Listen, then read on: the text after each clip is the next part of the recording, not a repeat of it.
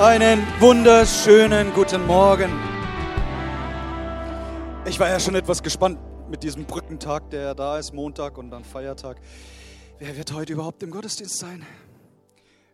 Wie schön, dass so viele gekommen sind. Das freut mich wirklich. So sei ganz, ganz herzlich willkommen. Wir enden heute mit unserer Predigtserie Göttliche Prinzipien. Und was haben wir für starke Wahrheiten uns schon angeschaut? Wir haben losgelegt mit ähm, dem Prinzip des Wirs, dass es so wichtig ist, dass wir erkennen, wir brauchen einander. Und dann haben wir fortgesetzt mit diesem Prinzip, dass wenn Herausforderungen kommen, dass sie uns stärker machen im Glauben, im Vertrauen auf Gott. Wir haben eine fantastische Predigt gehört von Siegbert darüber, dass wir heil werden durch Gebet, wie wichtig das Gebet ist, um ein geheiltes Leben zu führen.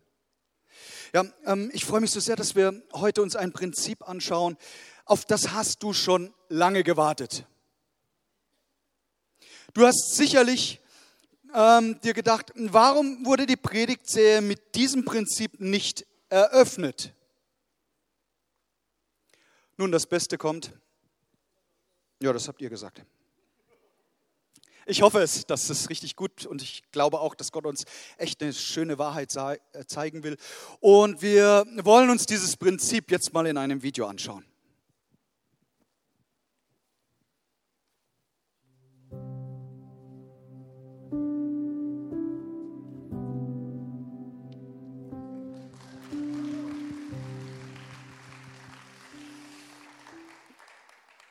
Es ist unmöglich, über göttliche Prinzipien zu sprechen, ohne auf dieses biblische Prinzip von Saat und Ernte einzugeben. Gebt ihr mir recht?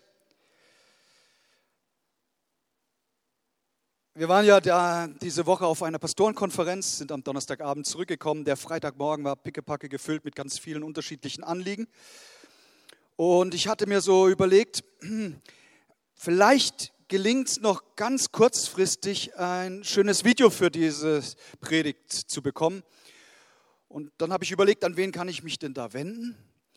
Und dann ist mir tatsächlich jemand aus unserer Gemeinde eingefallen. Sie studiert gerade in Schweden und ist richtig gut drauf, solche Videos zu erstellen. Und dann habe ich der Leila eine kurze WhatsApp geschrieben, habe gesagt, wäre es eventuell möglich?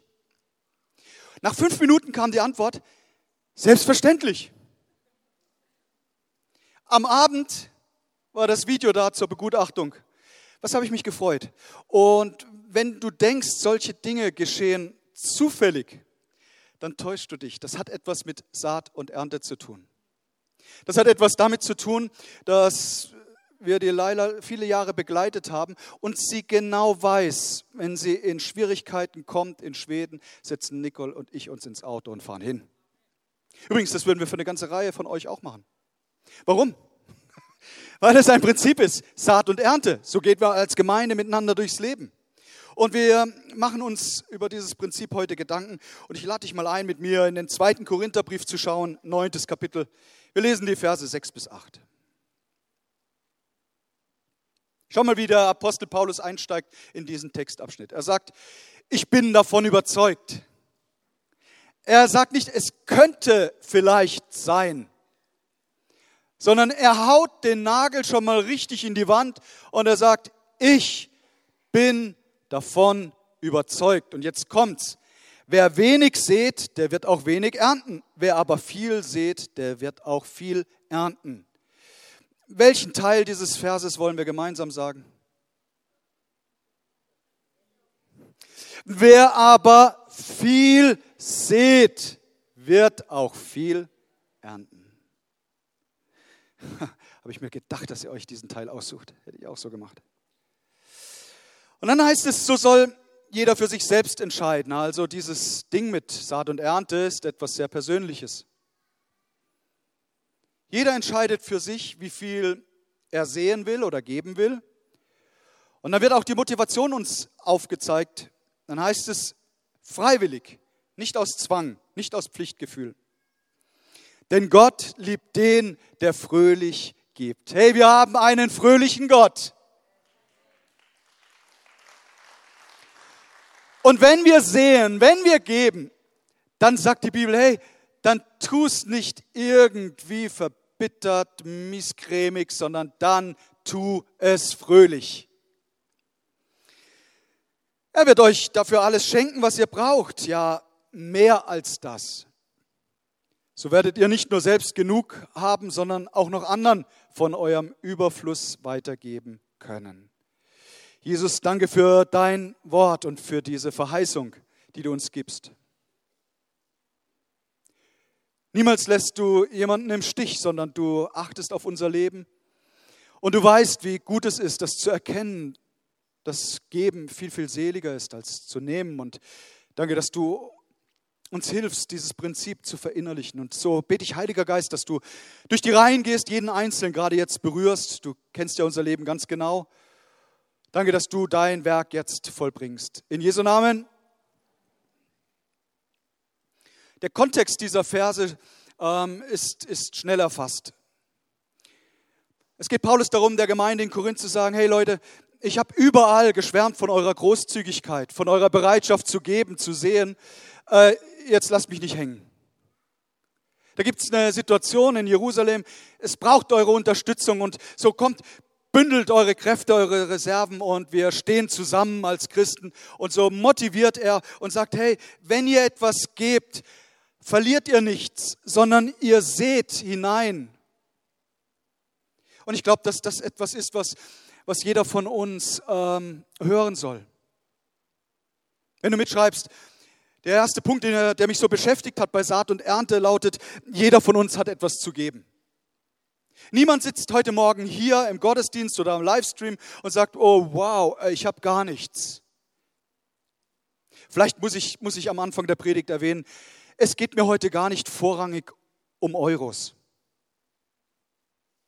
Also wenn du, wenn du denkst, das ist hier eine, eine Kollektenpredigt, du kannst relaxen, dich zurücklehnen und deinen Geldbeutel etwas tiefer in die Hose stecken.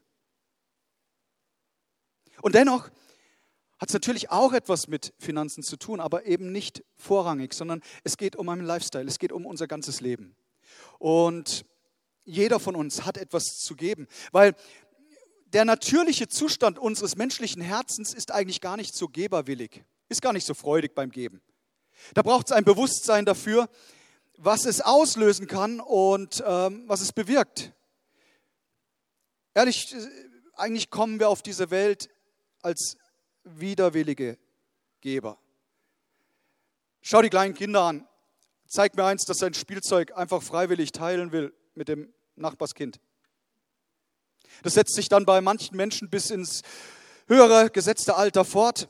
Und Gott will uns, will uns zeigen, dass es einen besseren Weg des Lebens gibt, einen viel fröhlicheren, einen viel entspannteren.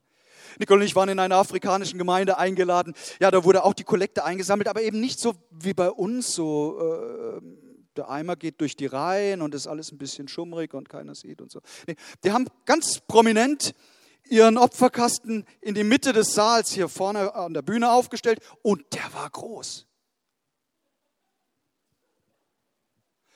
Und dann spielte fröhliche Musik und die Gottesdienstbesucher sind tanzend nach vorne gegangen und haben ihre Scheine geschmissen in einer Fröhlichkeit.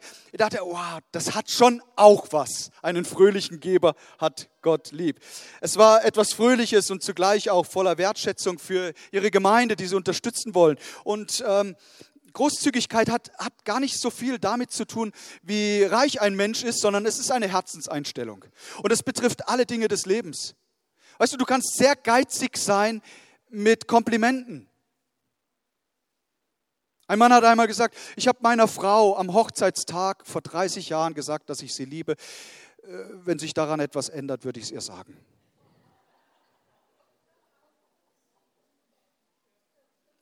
Oder sparsam in der Ermutigung der eigenen Kinder. Lasst uns großzügig sein, wenn wir dem anderen begegnen, in Wertschätzung, in Liebe, auch in Freude. Sag nicht, du hast nichts zu geben. Ein Lächeln von dir, eine Umarmung, ein ermutigendes Wort, ein Gebet, das du für jemanden sprichst. All das hat so viel Power und ist wunderbares, göttliches Saatgut in das Leben von einzelnen Menschen.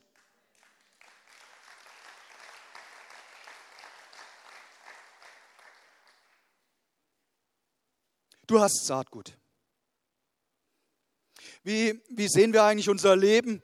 und die Dinge, die Gott uns zur Verfügung gestellt hat. Wir können es klammern und als eigenen Besitz festhalten wollen und sagen, hey, ist alles nur für mich. Oder wir sehen es als das, was es ist, dass Gott uns etwas zur Verfügung gestellt hat, um andere wiederum zu segnen.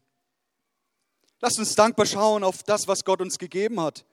Zu oft geht unser Blick doch mehr in die Richtung auf die Dinge, die wir noch nicht haben. Und das nimmt die Lebensfreude. Dankbarkeit erhöht die Lebensfreude. Ich finde diesen Tag heute so genial, um über dieses Thema Saat und Ernte zu sprechen. Hey, das Erntedankfest erinnert uns wenigstens einmal im Jahr, dass wir Danke sagen und dankbar sind für einen Gott, der uns so gut versorgt.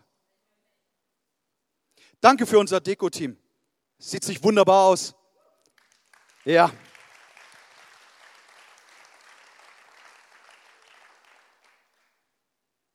Besonders die eine Gurke müsst ihr euch mal anschauen da vorne, aber ist ein anderes Thema. 2. Korinther 9, Vers 10. Gott aber, der dem Seemann Saat und Brot schenkt, wird auch euch Saatgut geben. Hey, hör mal. Jetzt ist die Gurke vorbei. Hör mal. Gott hat euch Saatgut gegeben. Ohne Ausnahme hat Gott Saatgut gegeben und er wird es wachsen lassen und dafür sorgen, dass das Gute, das ihr tut, Früchte trägt. Nicole und ich waren in den ärmsten Ländern dieser Welt und haben so großzügige Menschen kennengelernt, die etwas verstanden haben. Gott hat mir etwas gegeben, etwas anvertraut und ich darf es weitergeben und andere Menschen damit eine Freude machen. So ähm,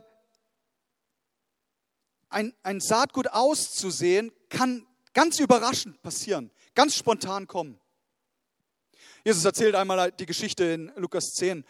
Da ist ein Mann auf der Reise und er wird überfallen und dann liegt er blutig im Graben. Und ein Samariter, man nennt ihn den Barmherzigen, er kommt vorbei und sieht da diesen verwundeten Menschen. Und anstatt wie seine Vorgänger, die alle wichtige Termine hatten, vorbeizugehen, bleibt er stehen dieser barmherzige Samariter ist morgens nicht aufgestanden und hat gesagt, oh, heute wird es wahrscheinlich wieder einen Verletzten geben, dem ich begegnen kann. Nein, er wurde überrascht und dann reagiert er richtig auf diese Situation und setzt die Prioritäten und sagt, genau, dafür bin ich jetzt an diesem Ort. Er hilft diesem Verwundeten.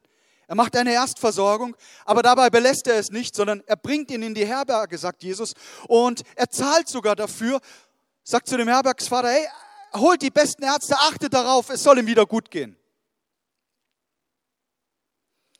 Schade, dass, dass uns die Geschichte nicht weiter berichtet wird, aber ich kann mir vorstellen, dass die beiden, der, der, der unter die Räuber fiel und der barmherzige Samariter, dass das richtig dicke Freunde wurden.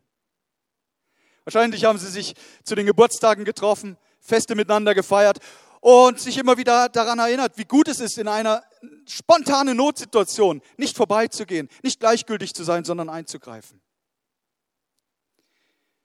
Sehen ist aber sehr, sehr oft regelmäßig in unserem Leben angeordnet.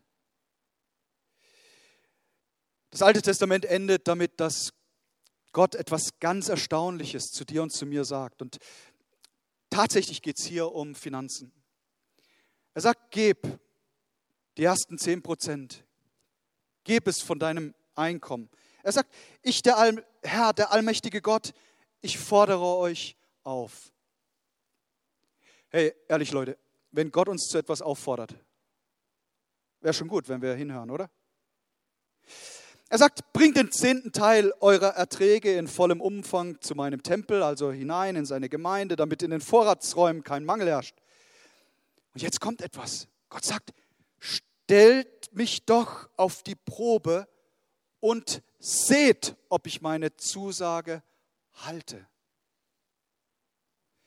Denn ich verspreche euch, dass ich dann die Schleusen des Himmels wieder öffne und euch überreich mit meinem Segen beschenke. So ein regelmäßiges, bewusstes Geben, eine Handlung des Glaubens.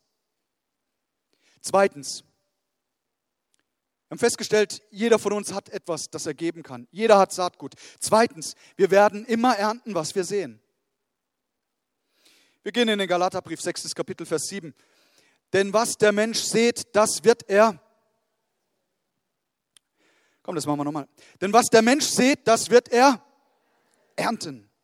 Wer auf sein Fleisch sät, der wird von dem Fleisch das Verderben ernten. Wer aber auf den Geist sät, der wird von dem Geist das ewige Leben ernten. Lasst uns aber Gutes tun und nicht müde werden, denn zu seiner Zeit werden auch wir ernten, wenn wir nicht nachlassen. Das ist so eine richtige Power-Motivation, die Paulus hineingibt in die Gemeinde und er sagt, hey, werdet nicht müde. Ich weiß, das kostet Kraft, sich zu investieren. Sehen ist etwas, was, was äh, schon auch Kraft kostet, aber werdet nicht müde, ihr werdet ernten zur rechten Zeit, zur bestimmten Zeit. Es klingt vielleicht nach einer Binsenweisheit, dass wir ernten, was wir sehen. Und dennoch staune ich und bin überrascht, ähm, dass manche Menschen denken, bei ihnen läuft das irgendwie anders. Wenn du Mais säst, wirst du Mais ernten. Wenn du Weizen säst, wirst du Weizen ernten. Wer Liebe sät, wird. Wer Hass sät, wird Hass ernten. Wer Zorn sät, wird Zorn sät, ernten. Wer Geld sät, wird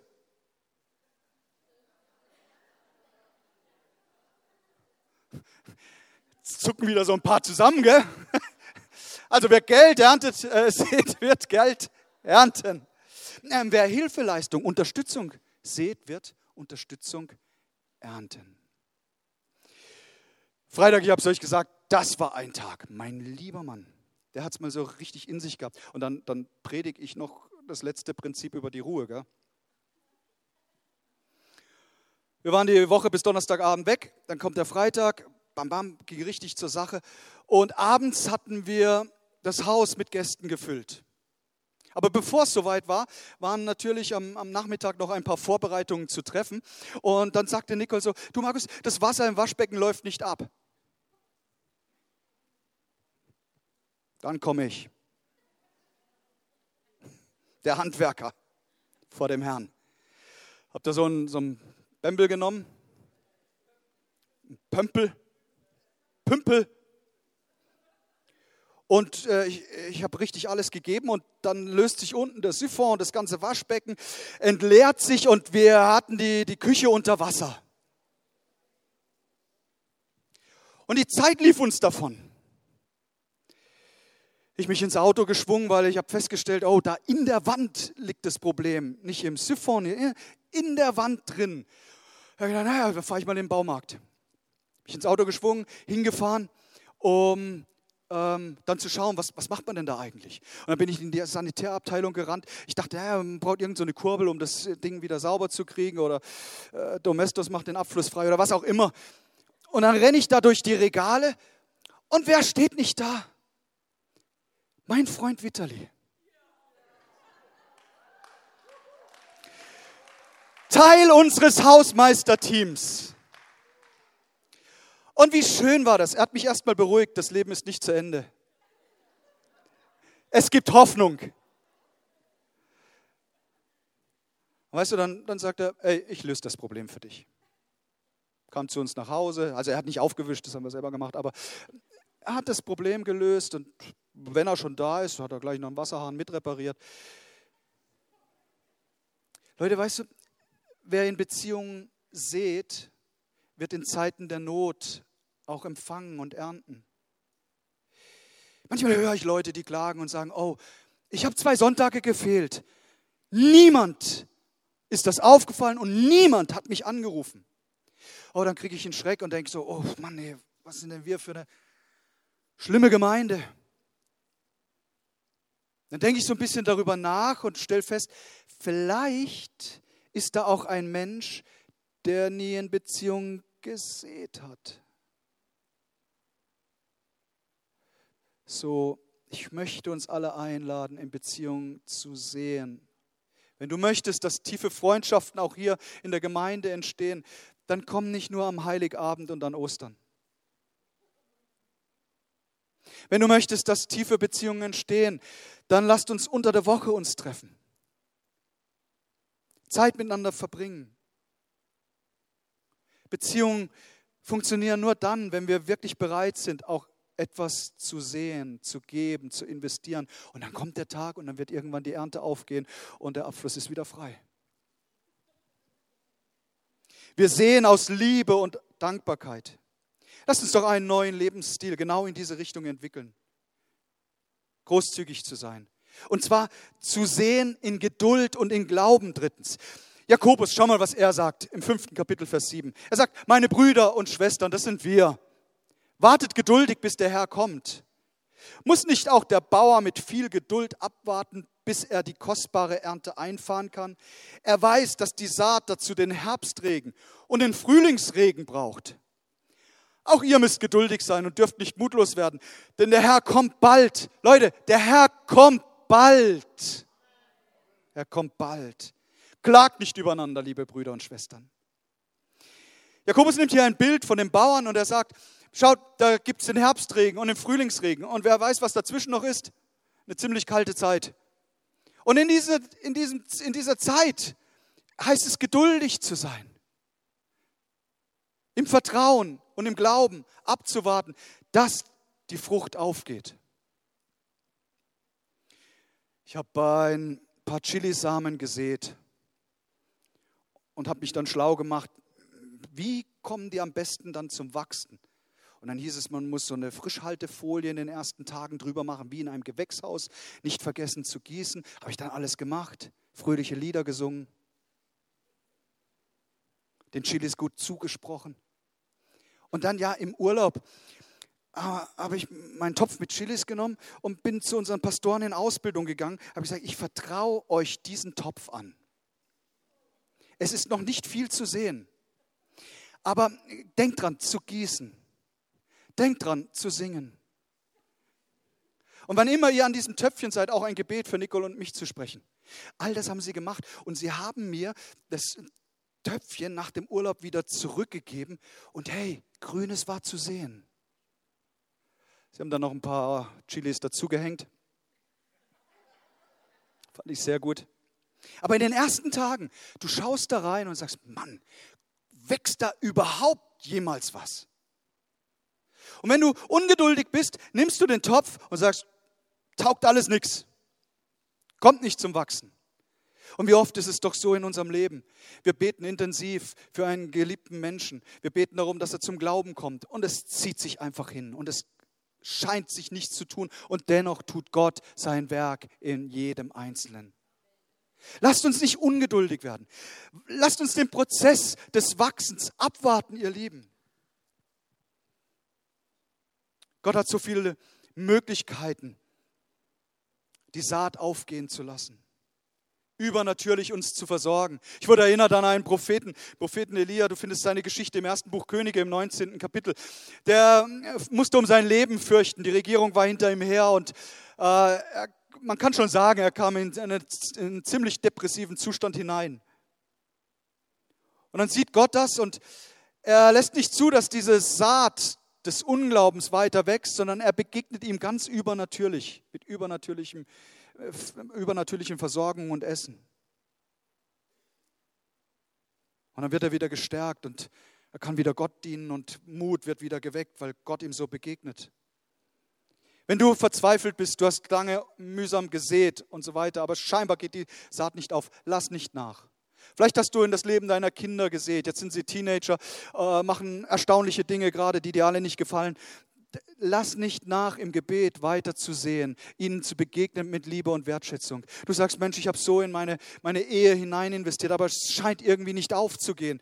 Sehe weiter im Glauben und im Vertrauen, dass Gott die Frucht wachsen lässt und dass Heilung hineinkommt, Wiederherstellung sichtbar wird, Mut und Freude in eure Beziehung kommt. Hey, Gott ist an der Arbeit. Auch wenn wir es nicht immer gleich sehen, so ist er dennoch an der Arbeit. Viertens. Und wir müssen über diese Wahrheit auch sprechen, wenn wir uns Gedanken machen über Saat und Ernte. Es kann sein, dass wir sehen und doch nicht ernten. Interessant, dass äh, unser Herr das nicht verschweigt. Markus Evangelium im vierten Kapitel da zeigt er Umstände und Situationen, wo gesät wurde, aber die Saat nicht aufging. Lesen wir es mal. Markus 4, Vers 3. Hört mir zu. Ein Bauer ging aufs Feld, um Getreide zu sehen. Als er die Körner ausstreute, fielen ein paar von ihnen auf dem Weg. Sofort kamen die Vögel und pickten sie auf. Andere Körner fielen auf felsigen Boden, wo nur wenig Erde war. In der dünnen Erdschicht ging die Saat zwar schnell auf, als dann aber die Sonne am Himmel hochstieg, vertrockneten die Pflänzchen. Sie hatten keine starken Wurzeln und verdorrten deshalb in der Hitze. Wieder andere Körner fielen ins Dornengestrüpp, doch dieses hatte die junge Saat bald überwuchert, sodass sie schließlich erstickte. Es konnte kein Getreide wachsen. Ah, wie gut, dass die Geschichte nicht zu Ende ist. Jesus sagt, die übrigen Körner fielen aber auf fruchtbaren Boden, gingen auf, wuchsen heran, brachten das 30-fache, das 60-fache, ja sogar das 100-fache der Aussaat als Ertrag. Es gibt Situationen, da sähst du großzügig, fröhlich, gibst hinein in, in, in eine Sache und musst doch erleben, weil du es mit Menschen zu tun hast, dass hier irgendwie dem gar nicht so entsprochen wird, wie du dir es gedacht und vorgestellt hast. Wir haben das ja vor kurzem in unserer Missionsarbeit in Madagaskar erlebt. Wir haben viele Jahre gesät und es ging auch viel auf und Frucht. Und ich, ich sag, hey, alles, was wir dort investiert haben, war segensreich und gut. Aber jetzt hat sich eine Situation ergeben, wo die Leiterin der Schule gesagt hat, okay, ich gehe einen anderen Weg. Und äh, selbst die Versuche, wir waren ja persönlich dort, mit ihr zu sprechen, an ihre, auch an ihre Ehre und Dankbarkeit zu appellieren, es ging in unseren Augen nicht so richtig auf. Weißt du, jetzt kannst du frustriert dich zurückziehen, sagen, oh, das war alles vergeblich. Nichts war vergeblich. Wir werden weitermachen und das Land Madagaskar segnen. Was bin ich dankbar, dass Jani und Jasmina wieder ausziehen werden. Und wir werden an neuen Orten, neuen Menschen begegnen und das Saatgut aussehen der Hoffnung und der, des Segens, der kommt von uns als Gemeinde dort in die Ferne. Komm, sag doch mal ein Amen, wenn du bereit bist dazu. Wir hören also nicht auf zu sehen, selbst wenn das Ergebnis in unseren Augen nicht wirklich top und optimal ist. Fünftens, wir ernten, was andere gesät haben. Johannes 4, Vers 37. Einer sät, der andere. Ich habe euch auf ein Feld geschickt, das ihr nicht bestellt habt, damit ihr dort ernten sollt. Andere haben sich vor euch abgemüht und ihr erntet die Früchte ihrer Arbeit. Schaut, nach dem Theologiestudium waren wir knapp acht Jahre in der schwäbischen Diaspora bevor der Herr uns wieder zurückgerufen hat ins gelobte Land nach Baden. Zweite Reihe wird unruhig. Ich bin ja noch VfB-Fan, alles easy. Und dann kamen wir hier in die Gemeinde und weißt du, wir durften ernten, wo andere gesät haben. Wir durften auf den starken Schultern stehen von Männern und Frauen des Glaubens. Meine Eltern, die eine taffe Zeit hatten, weil sie angefangen haben zu sehen, wo noch nichts war. Wir kamen in ein umgebautes Gemeindehaus und haben geerntet. Wir haben da gar nichts gemacht gehabt. Wir kamen einfach, sind hergezogen und da war ein schickes Haus, nachdem das andere abgefackelt wurde von jemandem. Die Gemeinde ein Jahr lang in einer Turnhalle auf und abgebaut hat. All das haben wir gar nicht mitbekommen. Wir kamen und haben uns sozusagen ins gemachte Nest setzen können. Aber dann ging der Prozess weiter. Ähm, viele von euch waren dabei, als die Vision entstanden ist, hey, lasst uns mehr Raum schaffen. Ein Saal für tausend Leute, lasst uns bauen. Ja, und dann ging das los und was so romantisch sich im Anfang angehört hat, hat sich herausgestellt als knochenharte Arbeit über viele Jahre. Ich meine, bevor wir angefangen haben hier zu bauen, dass ich noch Haare hatte.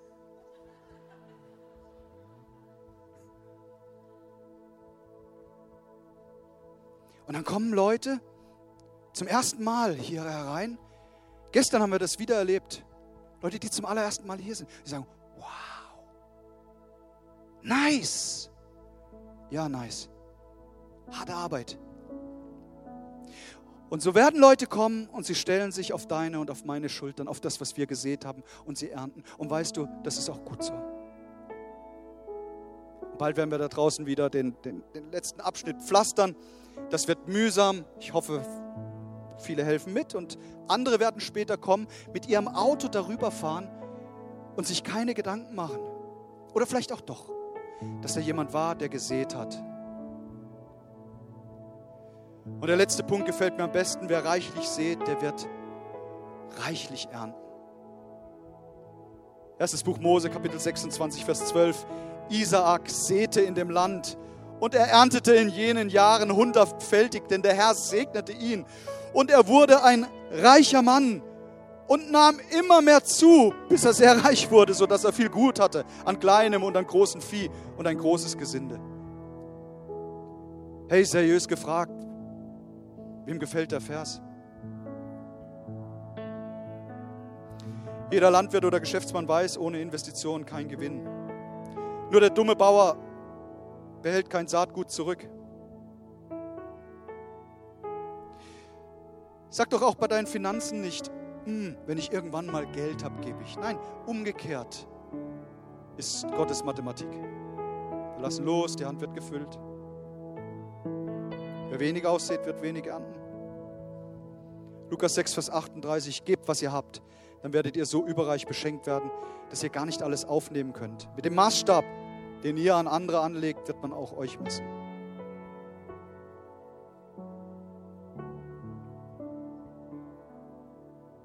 Jeder von uns hat etwas zu geben und wir ernten das, was wir sehen. Wer reichlich sät, wird reichlich ernten. Wir tun das in Geduld und im Glauben.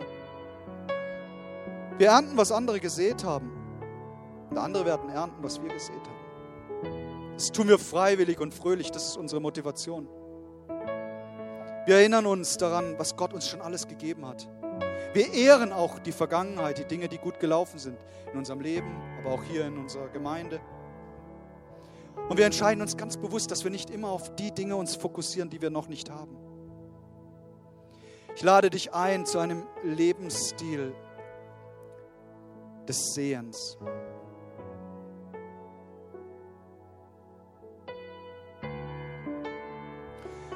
Mein erstes Studienjahr auf dem theologischen Seminar war vorbei und für mich war ziemlich klar, ich werde das nicht weiter so machen können.